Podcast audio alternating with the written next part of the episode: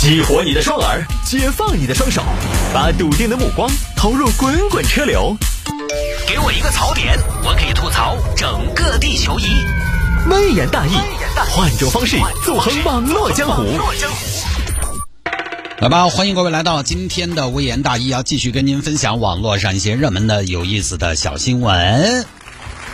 嘿嘿。哎，这个掌声音效回来之后呢，我觉得我整个做节目这至少一开始的前五分钟，我这个状态是非常不错的。所以有的时候呢，还得一些变化的节奏来提醒一下自己，让自己提口气。好吧，各位，今天节目一开始呢，也祝收音机前各位听众朋友周末快乐啊！成都的疫情呢，已经得到了一个非常不错的控制了。我看今天呢，有成都的主城区，好多区都这个适度的调整了自己的疫情防控政策。接下来这个周末呢，大家也可以开开心心，在注意疫情防控的同时呢，呃，也起码能出去逛一逛了。我觉得这个也还挺好的，好吧，各位，呃，心情这么好，天气还不错，当然有点热哈。呃，你儿现在要是在周末的晚高峰上堵着呢，也可以来添加我的个人微信号。我的个人微信号呢是拼音的谢探，数字的幺三，拼音的谢探，数字的幺三，加为好友来跟我留言就可以了。这个有问必答，呃，真人回复啊，拼音的谢探，数字的幺三，加为好友来留言就可以了。啊，我们今天就简单一点，言归正传啊。有听众朋友说让我摆一下绿道骑行攻略和感受。哈，这个事儿呢是这样的，大家也知道，成都绕城绿道就是天府绿道，整个贯通之后呢，长达一百公里，加上呢，最近这半年骑行是一股风，很多朋友爱上了骑行，呃，可能也是跟疫情有关系嘛。你不太适合出远门，那大家在成都市区总得找点什么事情做，总得跟户外亲近亲近，那怎么办呢？骑行火起来了，那刚好呢。这个这个事儿哈，我是上一周星期六的时候跟大新还有我们领导马田，我们三个人去骑了绕城绿道。然后在星期一的大玩家的节目当中呢，我跟大西应该跟大家聊了一些。当然那天呢聊的比较含糊，可能有些朋友也没听到。我就在今天微言大义的节目当中再啰嗦一下，因为这儿马上周末了嘛，很多朋友如果不出门的话呢，可能去绿道骑行也是一个不错的选择。当然提醒大家，就是。明天的天气来看的话呢，最好是一早一晚，因为这两天呢，成都也算是高温天气。我呢，今天节目里边就根据我上周星期六和大兴马田刷绿道的经验，跟大家分享一下。先说整个感受啊，就是我的感受就是，我感受整个还是非常不错的。就是一句话总结的话呢，那就是就是我再也不想骑第二遍了。呃，接下来我就结合我的血泪史，血泪史，你注意啊，它是三个东西，血泪史啊。我挑我比较深刻的感受跟大家分享一下。至于说很多朋友关心的路线呀、装备啊这些，其实广播里边不太适合讲路线，因为讲了你也记不到。那个路线和地图呢，以及中间的补给景点。我建议大家直接给大家一个微信小程序，叫“天府绿道”，叫“天府绿道”。你微信搜这个“天府绿道”，上面就有非常详细的关于绿道的骑行攻略。它时不时呢还会有一些骑行任务来公布给大家，然后您可以参与。有相对来讲比较亲民的、比较友好的，比如说十公里、二十公里，呃，还有五十公里的双人骑行。呃，七夕的时候好像也搞了一些活动，你还能领到虚拟的或者实体的奖牌。就这个小程序啊，微信小程序叫天府绿道，从哪儿能上绿道，然后路线怎么样进行绕行，上边都有非常详细的展示。我觉得这一点哈，前段时间我发朋友圈嘛，我陪我们家姑娘去骑了一段绿道之后，我给她拍了一些照片，我觉得一路风景都很好。于是我发了一个世界第八大奇迹，我觉得不夸张，确实修的还挺不错。包括这个软件服务，实际上在没有在。全线并没有完全完善配套的情况下，这个软件和服务以及补给也还做得不错，这个必须要点个赞，必须要夸一夸。呃，这个我觉得全国城市来说，成都应该独一份绕了整个城一圈儿。行吧，接下来我就说说我的感受，给大家一些提示啊，因为。可能不是每一位听众朋友呢都亲自感受过。我那天骑绿道呢是这样的，就是基本上我先开足民意啊，基本上我过了七十公里之后呢，基本上就在就在混。什么叫混呢？就是基本上上完一个坡，我就想找个阴凉处停下来休息。我事后在复盘的时候呢，我估计我那天应该是有轻度的中暑的症状的。所以呢，绿道骑行第一个要点就是白天呢。天气热的情况下，对于不常在高温下运动的朋友来说，实际上是一个非常大的考验。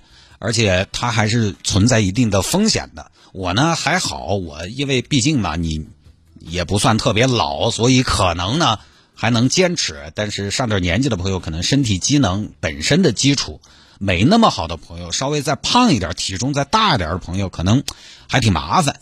就是你只骑一段都没关系，你要骑整段绕城绿道，要计算好出发的时间。不要迷信夏天的天气预报。我们上周六骑车，当时天气预报是三十二度，实际上结果那天我们到了中午过后，我们骑到后半段，我们就遭遇了当天的高温橙色预警。有 A P P 显示当天温度三十六度，接下来这个周末呢也都很热，大家反正量力而行。它显示的有雨，由于夏天的雨你也不知道什么时候下，它很有可能白天万里无云，到了晚上给你下一点，根本就没什么帮助。所以我都建议，不是专业的爱好者的话呢，不要轻易的做这做这种相对比较极限的挑战。如果你想在天气热起来之前刷完整条绿道，基本上要在中午之前完成的话，车破人菜的话，我觉得可能早上五点出发比较稳当，因为到了下午两三点真的很具体。那要么你就人多，也可以傍晚出发，保证安全，午夜前耍完。我是一个不太怕热的人，但是运动情况下的直晒加上那么多坡。尤其绕城绿道，它全线有七十八座桥，桥可能大家登一两座桥没什么概念，那你可以这么理解，每一座桥都是一个烤箱，特别热。木板桥、钢架桥，骑上桥地面反射温度，两边的挡板反射温度，那就是一个烤箱。就大兴说的浇水上去，那就是一个桑拿，知道吗？然后第二个重点呢，就是一定要轻装上阵，因为我上周星期六坦白说骑车还是轻敌了。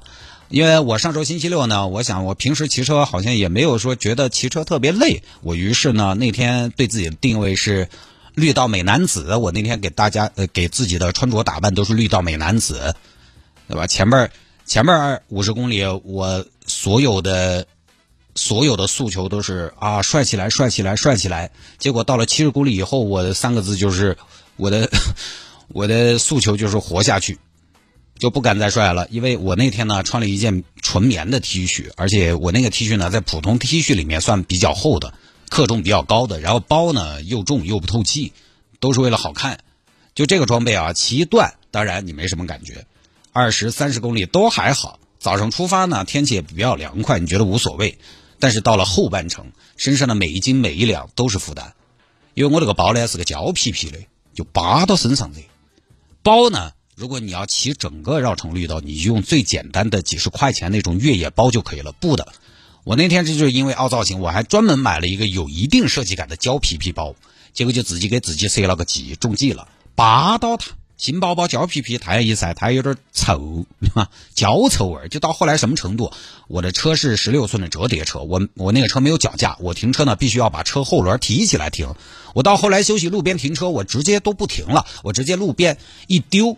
因为提不动，然后穿衣服呢，一定请大家穿透气的，比如说聚酯纤维啊、Cool Max 啊这种材质的。再有，尽量的让你的装备拿起来简单，什么意思？比如说我的水装在包里，这就涉及到一个情况：你要休息，你要喝水，就必须要停，然后把包呢甩到正面，拿出来喝了装回去。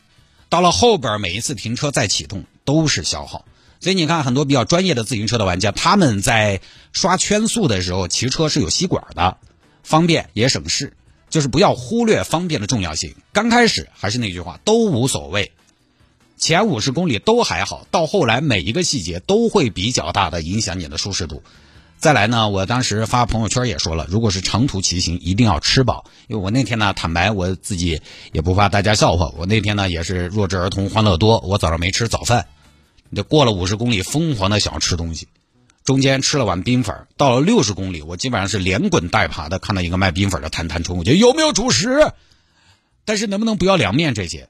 中间有各种补给站，但是呢，基本上哈，当地的老百姓呢，他们摆摊摊就是卖凉面、凉皮这些东西，因为因为好整嘛，对吧？但咱也不是说凉面凉皮不好，就是你觉得我搁这搞极限运动，你给我上凉面，还有蒜又是辣子，真的不合适。我就问有没有饼子，因为我们绵阳绵阳人呢对饼子这个东西情有独钟，对吧？关系好的是哎走打个饼子，对吧？老板有没有饼子？老板也没有饼子，最后是把他早上买来当早饭的包子拿给我，我吃了两个。我跟大家形容一下，我当时吃了两个饱包子到肚子里边之后有多见效？就吃之前头昏眼花，吃完了耳清目明，谈笑风生，就突然觉得世界特别美好，甚至有点社交牛叉症。就是我从来没有对碳水有有那么大的依赖和需求，所以吃饱也非常重要。出发前吃饱，吃饱，然后呢，你带上能量胶、盐丸，这个呢在迪卡侬就可以买，也不贵。在中间适当的补给也比较快，不耽误时间，效果也好。哎，我那天就是吃也有点准备不足，水的话呢带一瓶或者两瓶，因为水这个东西呢你背起来重，一路上都有的卖，你可以随时补。从贵溪出发到白鹿湾湿地公园那一段呢，基本都是自动售货区，可以买水。过了白鹿湾，周末有很多摆摊的小店都可以买水。就这个天气骑绿道啊，根据我那天的经验来说，五瓶水起。我们三个人平均大概是六到七瓶水左右的消耗，就五瓶水就算了吧，就一路你还不用上厕所，全部消耗蒸发掉了。反正你要说这一百公里骑下来多么难呢，也不至于。主要是我们那天一直在往前赶，那天天气也热，把紧迫感给骑出来，最后就整的有点拉到极限了。我们同事马田在路上还睡了觉，而且他还睡了两觉。我那天骑完回家是什么状态？七点多。晚上回到家之后七点多，我说：“哎呀，我去床上眯一会儿，一眯就眯到了第二天凌晨五点多。我这个年纪已经好多年没有这样的瞌睡了，所以哪有什么失眠不存在的，失眠还是因为不够累。呃，这个呢，就是我简单一点说一下自己的一些关于绕城绿道骑行的建议，就是吃饱不要急，轻装上阵，设备呢不要追求好看，要简单方便。我这个是针对的完全没有长途骑行经验的朋友来说的啊，有骑行经验的他们自己也。”知道要注意些什么？我针对的是没有经验的朋友们。